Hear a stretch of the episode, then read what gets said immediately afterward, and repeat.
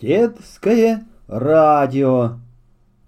Папа, мама, восемь детей и грузовик. Жила-была большая-пребольшая семья. Папа, мама и целых восемь детей.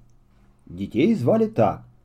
Марен, Мартин, Марта, Мац, Мона, Милли, Мина и малышка Мортон. И еще с ними жил небольшой грузовик, который они все очень любили. Еще бы не любить, ведь грузовик кормил всю семью. И если кто-нибудь из знакомых собирался переезжать, то непременно просил папу перевезти вещи.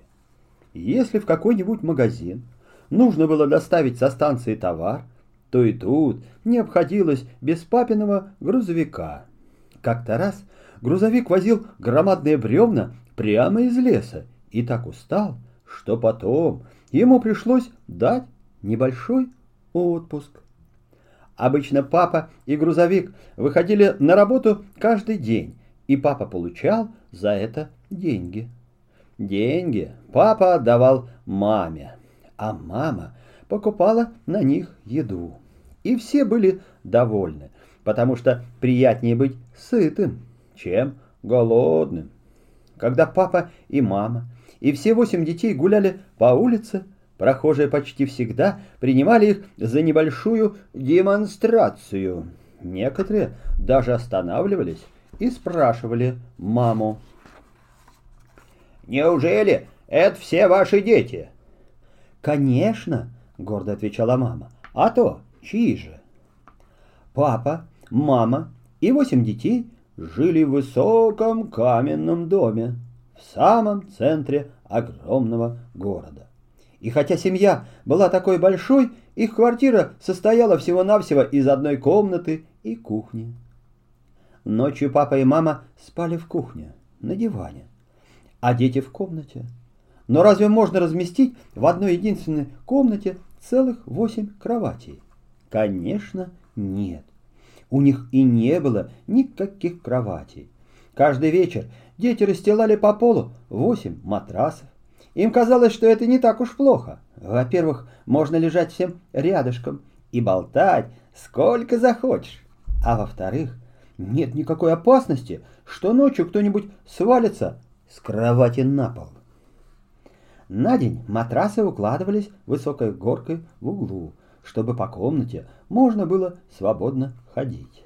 И все было бы прекрасно, если б не одно неприятное обстоятельство. И вот какое. В квартире прямо под ними жила дама, которая терпеть не могла шума. Но что поделаешь, если Марин любила танцевать, Мартин прыгать, Марта бегать, Мац стучать, Монна петь, Милли бить барабан, Мина кричать и малышка Мортон колотить по полу, чем попало. Одним словом, можете себе представить, что у них дома было не очень-то тихо. Однажды в дверь постучали, и в комнату вошла дама, которая жила под ними. «Мое терпение лопнуло», — заявила она, — «и я сейчас же иду жаловаться хозяину. В этом доме невозможно жить. Неужели вы не можете утихомирить своих несносных детей?» Дети спрятались за мамину спину и осторожно из-за нее выглядывали.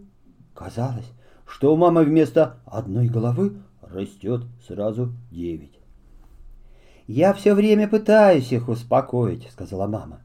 «Но ведь они просто играют, как все дети на свете. Не могу же я их ругать за это». «Разумеется. По мне, так пусть играют сколько угодно», — сердито сказала дама. «Но после обеда я ложусь отдыхать. И если я еще услышу хоть один звук, я пойду и пожалуюсь хозяину. Я только хотела вас предупредить». «Что же, ладно», — вздохнула мама, — «сделаем как обычно». Детям было хорошо известно, что значит «как обычно», и четверо старших сразу начали одевать четверых младших. Мама тоже повязала платок и надела пальто. И все были готовы к прогулке. «Куда же мы отправимся сегодня?» — спросила мама. «Откроем новые земли», — сказала Морен. «Пойдем на улицу, по которой мы никогда раньше не ходили», — подхватил Мац. Они всегда делали на прогулке какое-нибудь новое открытие. «Тогда нам пришлось бы идти очень далеко, а у нас не так уж много времени», — сказала мама. «Пойдемте лучше на пристань». Пока они гуляли, с работы вернулся папа. Он поставил грузовик возле дома и прежде, чем пойти домой, немного помыл и почистил его. Тряпку для протирания грузовика папа положил в кабину под сиденье. На обратной стороне сиденья у папы были приклеены фотографии мамы и всех восьмерых детей. Папе казалось, что они таким образом сопровождают его во всех поездках. Если папа встречал кого-нибудь, кто ему особенно нравился, он поднимал сиденье и показывал фотографии. «Вот и отлично!» — сказал папа. «Теперь и грузовику приятно, и я могу спокойно идти домой». Но как только папа открыл дверь своей квартиры, он сразу понял, что дома никого нет. «Видно, опять у нас побывала дама снизу», — догадался он и прилег отдохнуть. Через некоторое время мама с детьми вернулась домой. Грузовика возле дома не было. «Значит, папа еще не приехал», — сказала Марта. «Очень жаль», — огорчалась мама. «А я-то думала, что мы все вместе пообедаем. Ну что ж, ничего не поделаешь». Они вошли в квартиру и, к своему удивлению, обнаружили на кухне спокойно похрапывающего папу. «Хе-хе, здорово ты нас надул», — сказала мама. «Куда ты спрятал грузовик? Мы огорчились, что тебя нет дома, а ты, оказывается, здесь». «Грузовик?» — сонно сказал папа. «Грузовик стоит на месте. Вы его просто не разглядели». «Что ты говоришь?» — возмутилась мама. «Не может быть, чтобы и я, и восемь детей не заметили одного грузовика. Ну-ка, Марн, сбегай вниз, посмотри еще раз». Папа сел, подчесал затылок, зевнул. Казалось, что он даже не понимает, о чем идет речь. «Может, ты отвез грузовик в ремонт?» — спросила мама. «Может, мотор испортился?» «Нет, нет, нет!» — воскликнул папа. «Я же сказал, что он стоит внизу. Я его даже вымыл и протер стекла. Довольно об этом? Точка!» Но когда Марен прибежала наверх и сказала, что внизу нет никакого грузовика, папа окончательно проснулся. «Я пойду», — сказал он. «Надо сразу же заявить полицию». Все словно окаменели. Долго никто не мог вымолвить ни слова. Страшно было и подумать, что грузовик украли. Ведь грузовик каждый день зарабатывал для них деньги, и они все любили его, как будто он был член семьи. Да, собственно говоря, так оно и было. «Мама, ты думаешь, его украли?» — спросила наконец Марин. «Что же тут удивительного? Ведь он такой красивый!» — ответила мама. Папа пошел в полицейский участок. Оттуда позвонили в другие полицейские участки и сообщили, что украден небольшой зеленый грузовик. Прошло несколько дней, но в грузовике не было ни слуху, ни духу. Наконец, даже по радио объявили, чтобы все люди в стране знали, что пропал небольшой зеленый грузовик. В эти дни дети были очень тихими и послушными. Они все время думали о грузовике и очень его жалели. По вечерам они долго шептались, лежа на матрасах. Больше всех говорил Мартин. «Завтра день получки, а папа ничего не получит. Давайте пойдем завтра искать грузовик. Без малышей, конечно, только Мары, Марта и я». «А можно мы с Моной тоже пойдем? С вами? Ведь мы уже не малыши», — спросил Мац. «Нет», Мы пойдем очень далеко. Мы будем ходить весь день, пока не найдем, — ответил Мартин. «Пускай!» — шепнул Мац Моня. «Завтра, когда они уйдут, мы тоже улизнем и пойдем искать без них». «Ладно, как ты ловко придумал!» — обрадовалась Мона. Скоро они уснули. Но город еще не спал, и по улицам проносились машины, легковые автомобили, автобусы и много-много зеленых грузовиков. Как вы думаете, найдут папа, мама и восемь детей свой грузовик? Наберитесь терпения, и вы обо всем узнаете из следующей главы. Грузовик. На другое утро как только старшие дети ушли из дома, Мац и Мона начали готовиться к походу. Они о чем-то пошептались с мамой и выскользнули на лестницу. Они шли, взявшись за руки, и разглядывали все проезжавшие мимо грузовики. Грузовиков было много.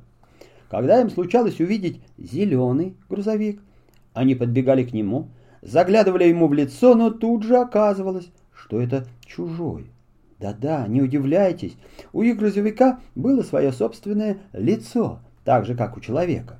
К тому же у него был прокосившийся кузов, потому что за свою жизнь грузовик перевез очень много тяжелых грузов.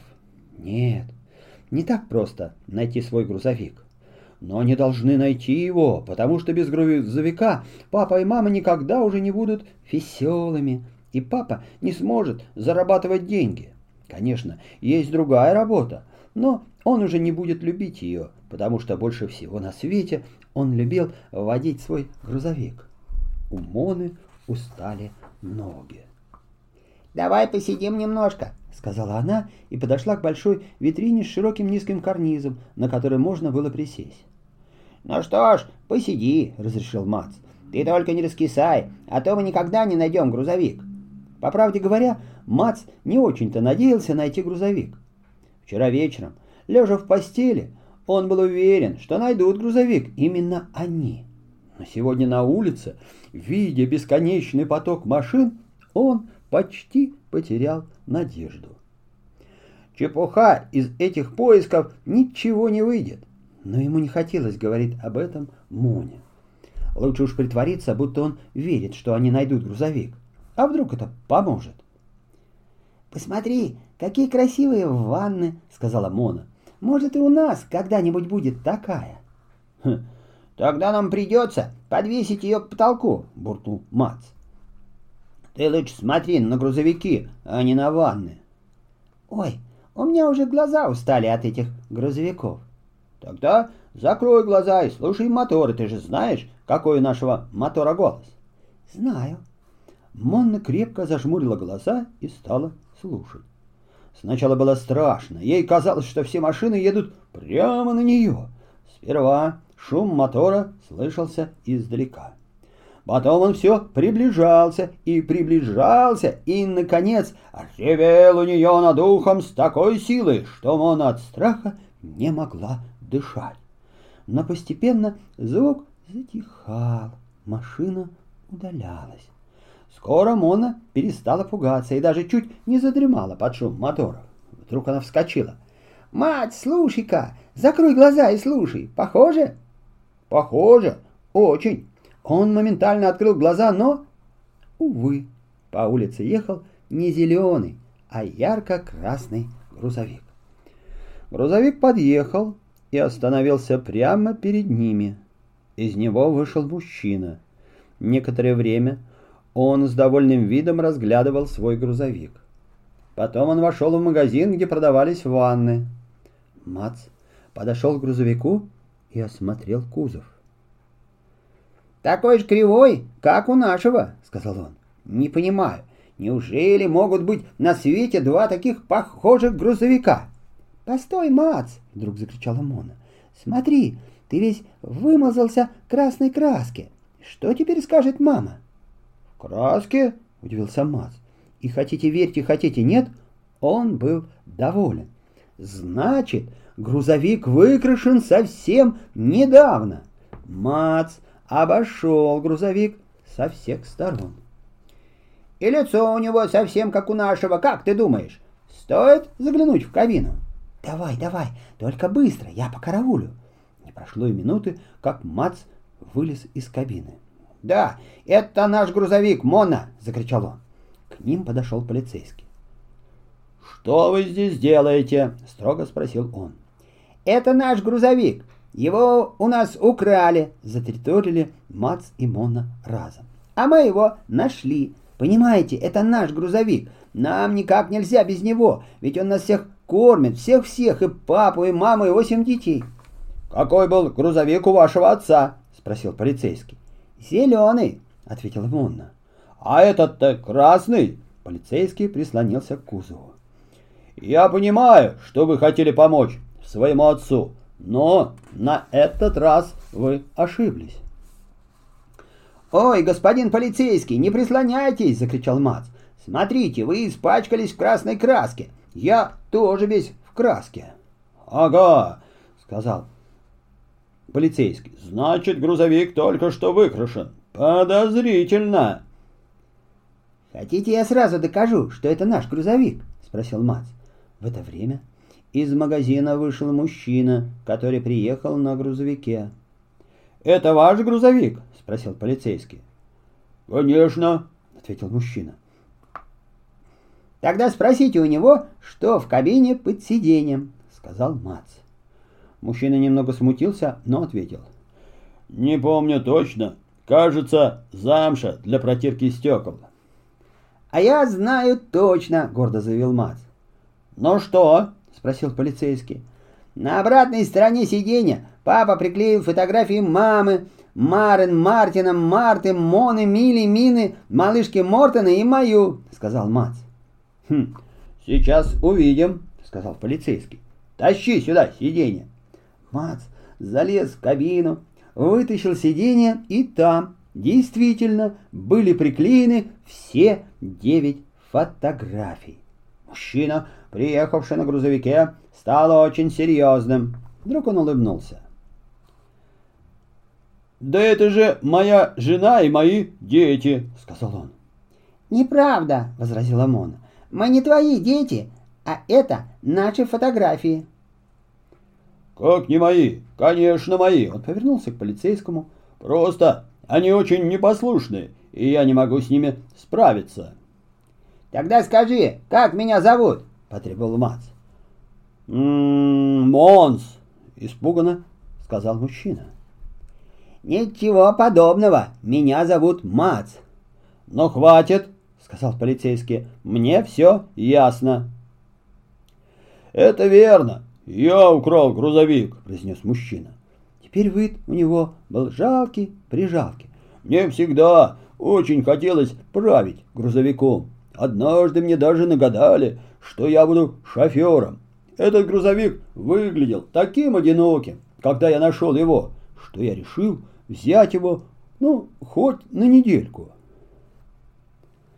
«Ладно, ладно, пойдешь со мной в участок, и там все объяснишь, как все случилось», — сказал полицейский. «До свидания, ребята. Сейчас я пришлю к вам дежурного. Он отвезет вас домой на вашем грузовике. Ключ я вижу на месте». «До свидания», — растерянно произнес мужчина. Он осмотрел на пакет, который держал в руке. «Собственно, я купил это для грузовика», — сказал он. Здесь стаканчик для цветов. Будет очень красиво, если вы прикрепите его к окну кабины. Мац взял пакет и вежливо поклонился мужчине. Тот пошел вместе с полицейским. Вид у него был такой несчастный, что Моне и Мацу стало его жалко. «Приходи к нам в гости!» — крикнул ему Мац вслед. «Папа даст тебе покататься на грузовике. Мы живем там, где ты его нашел». Мужчина очень серьезно кивнул Мацу и пошел дальше. А счастливая Мац и Мона влезли в кузов. Наконец пришел другой полицейский, завел мотор, и грузовик тронулся. Проехав немного, они увидели Марен, Мартина и Марту, которые медленно, брели по улице и пристально рассматривали все зеленые грузовики. Мац подстучал в окошечко кабины и попросил полицейского остановиться. «Эй!» — крикнул он Марен, Мартину и Марте. «Идите сюда, садитесь!» Они собрались в кузов, но лица у них были расстроенные. «Вообще-то у нас нет времени разъезжать на машинах, но уж очень многие устали», — сказала Марен. «Куда же это вы так спешите?» — спросил Мац. «Мы ищем папин грузовик», — торжественно ответил Мартин. «Тогда взгляните получше, на чем вы едете», — сказал Мац. Вот была радость, когда они вернулись домой вместе с грузовиком. Но больше всех радовался сам грузовик, ведь он уже давно привык к этой семье и не мог даже представить себе, как это можно служить кому-нибудь другому. Ну а то, что он из зеленого стал красным, ему даже нравилось. В город приезжает бабушка. Представляете, как трудно одеть такую большую семью? Счастье еще, что они могли друг за другом донашивать одежду. Марта после Марн, Мона после Марты, Мили после Моны, Мона после Мили, Мац после Мартина, а малышка Мортон носил все после всех, но тогда все вещи были уже такие изношенные, что маме приходилось вырезать из них куски поцелее и из этих кусочков шить ему штаны. Мортону очень нравилось, что у него штаны получались разноцветные. Когда ему становилось скучно, он мог без конца разглядывать разноцветные лоскутики материи, из которых была сшита его одежда. Зато у каждого из детей был свой собственный тазик для умывания. И эти тазики не переходили по наследству от одного к другому. Каждый вечер дети подвое шли на кухню и умывались. Первыми шли малышка Мортон и Мина. Мама помогала им умываться, потом наливала в их тазики чистую воду, сыпала туда немного стирального порошка и спрашивала, «Есть у вас сегодня что-нибудь грязное?» Что-нибудь грязное, конечно же, находилось всегда. Мортон и Мина опускали свое белье каждый в свой тазик. Точно так же поступали все остальные. Ночью в кухне на столе стояло подряд десять тазиков, и в каждом мокло грязное белье. Рано утром мама наливала в них горячую воду, и каждый самостоятельно, как умел, принимался за стирку. Мама помогала всем понемножку, наливала воду для полоскания, и вскоре она уже вешала чистое белье на веревку, которая была протянута от кухонного стола через весь двор к другому дому. И каждый день веревка была полна.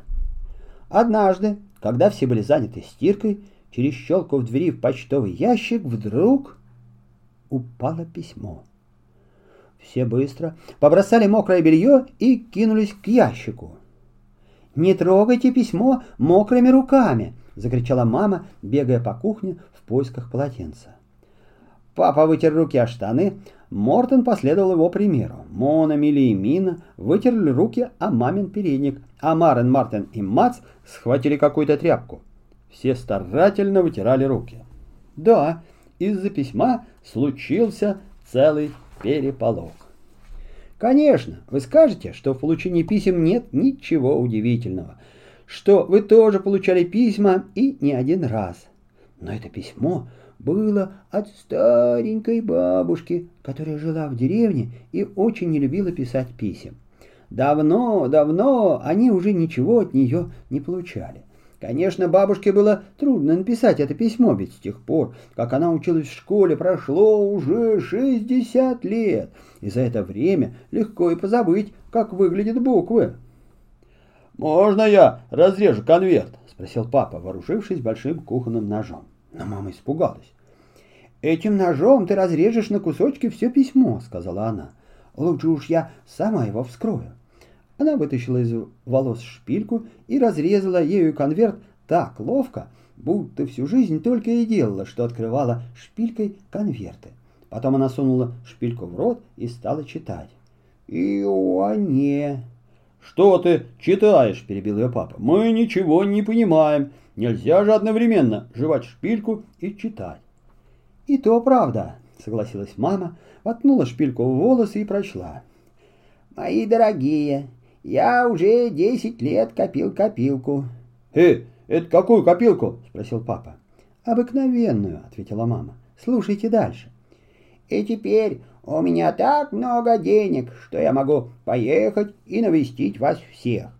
Очень будет весело увидеть всех ваших детей. Сколько их теперь штук? Надеюсь, я вас не стесню. Ночью я могу сидеть на стуле, или вы можете подвесить меня к потолку, потому что я сплю крепко и где угодно. Я выйду во вторник и думаю, что вы меня встретите на вокзале, потому что я раньше никогда не бывала в таком большом городе. Целую, бабушка. «Боже мой!» — воскликнул папа. «Неужели нам придется подвешивать ее к потолку?» «Не знаю», — сказала мама. «Во всяком случае, мы должны навести порядок к бабушкиному приезду. Сегодня понедельник, и, если не ошибаюсь, она приедет завтра утром». «Я поеду, попробую достать матрас. Он все равно пригодится. Будем мы подвешивать его к потолку или нет», — сказал папа и уехал на красном грузовике. Мама и младшие дети сразу же принялись печь печенье, а старшим пришлось идти в школу. Но вернувшись из школы, они схватили свои матрасы, вынесли во двор и стали выколачивать с таким жаром, что поднялось целое облако пыли. Потом они мыли, скребли и чистили квартиру, чтобы повсюду было чисто и красиво. Папа приехал домой с тюфяком и целым рулоном красной бумаги для украшения. К вечеру все ужасно устали. И дети моментально уснули. Папа и мама тоже клевали носом, но у них еще было много дел. Прежде всего предстояло сделать восемь плакатов. На каждом плакате было написано имя, ведь бабушка даже не знала, сколько у нее внуков. Ясно, что она и понятия не имела, как их всех зовут. На другой день вся семья отправилась на вокзал на грузовике. Они вышли на перрон, выстроились в шеренгу и стали ждать. У каждого на шее висел плакат. Вдруг загрохотало вокзальное радио. «Что она сказала?» — спросили дети. «Она сказала, что бабушкин поезд подходит к перрону», — ответила мама. И все увидели, как, пыхтя и фырча, подъехал бабушкин паровоз. Он тащил за собой много вагонов. «Вот она и приехала», — прошептала Марта. «Не проворонить бы здесь ее». Папа, мама и восемь детей встали на цыпочки и заглядывали в окна вагонов. Но бабушки нигде не было. «Не волнуйтесь, не волнуйтесь», — сказала мама. «Подождем ее здесь, сейчас она выйдет из вагона». Из поезда вышло много людей. Среди них оказалось немало старушек, но бабушки все не было. Наконец вышел последний пассажир, и поезд опустел. «Может, бабушка вовсе и не приехала?» — спросила Мона, чуть не плача. «Непременно приехала», — твердо сказала мама. Сейчас мы пройдем по вагонам и поищем ее. Вагоны стояли совсем пустые, но когда они заглянули в одно купе, дверь которого была приоткрыта, то в самом дальнем углу увидели старушку в белом платочке. Она сидела низко опустив голову и закрыв лицо руками. Это и была бабушка. «Зачем же вы здесь спрятались?» — спросила мама. «Боюсь выходить», — сказала бабушка. «Здесь, в городе, так шумно. Ну чего ж ты боишься? Ведь мы все с тобой и будем тебя охранять. А я и думала посидеть здесь, пока поезд не повернется и не пойдет обратно. Все равно ведь будет считаться, что я побывала в городе. Ну, так не годится, решительно заявила мама. Ты должна погостить у нас хоть немного. Боюсь выходить на улицу, там столько автомобилей, сказала бабушка. «Не бойся, бабуська, я переведу тебя через дорогу», — сказал малышка Мортон. Тогда бабушка согласилась. Она крепко взяла за руку малышку Мортона и вместе с ним вышла на улицу. Бабушка была счастлива, когда, наконец, они добрались до дома. Их квартира показалась ей очень красивой. Да оно и не удивительно, ведь все горшки с цветами, стены и потолок были украшены красной бумагой. Теперь бабушка как следует разглядела всех внуков и выучила наизусть их имена. После этого она села у окна и просидела там остаток дня. Когда был готов кофе, она взяла свою чашку и поставила ее на подоконник. «Почему ты все время сидишь у окна?» — спросил бабушку Мац. «Считаю автомобили», — ответила бабушка. «Сто восемь, сто девять». Она сидела у окна, пока не стемнело. «Я насчитала тысячу восемьдесят автомобилей», — сказала она. «Не так уж плохо для первого дня. Можно я посижу ночью на стуле? Может, насчитаю еще немного». «Нет, нет, что ты!» — сказала мама. «Ложись лучше спать. Мне очень интересно, как тебе понравится а, твоя постель». Мама открыла дверь в кухню. Там, на кухонном столе, была устроена постель для бабушки. «Ой, как интересно!» — сказала бабушка. «Мне еще ни разу в жизни не приходилось спать на столах». «Вам, может быть, тоже не приходилось спать в кухне на столе?» Во всяком случае, бабушке спалось так хорошо, что она тут же решила прожить у папы, мамы и восьми детей целую неделю. Вы, конечно, догадались, что все этому очень обрадовались. В этот вечер одиннадцать тазиков с грязным бельем выстроились в ряд на полу, потому что кухонный стол был занят. Продолжение следует.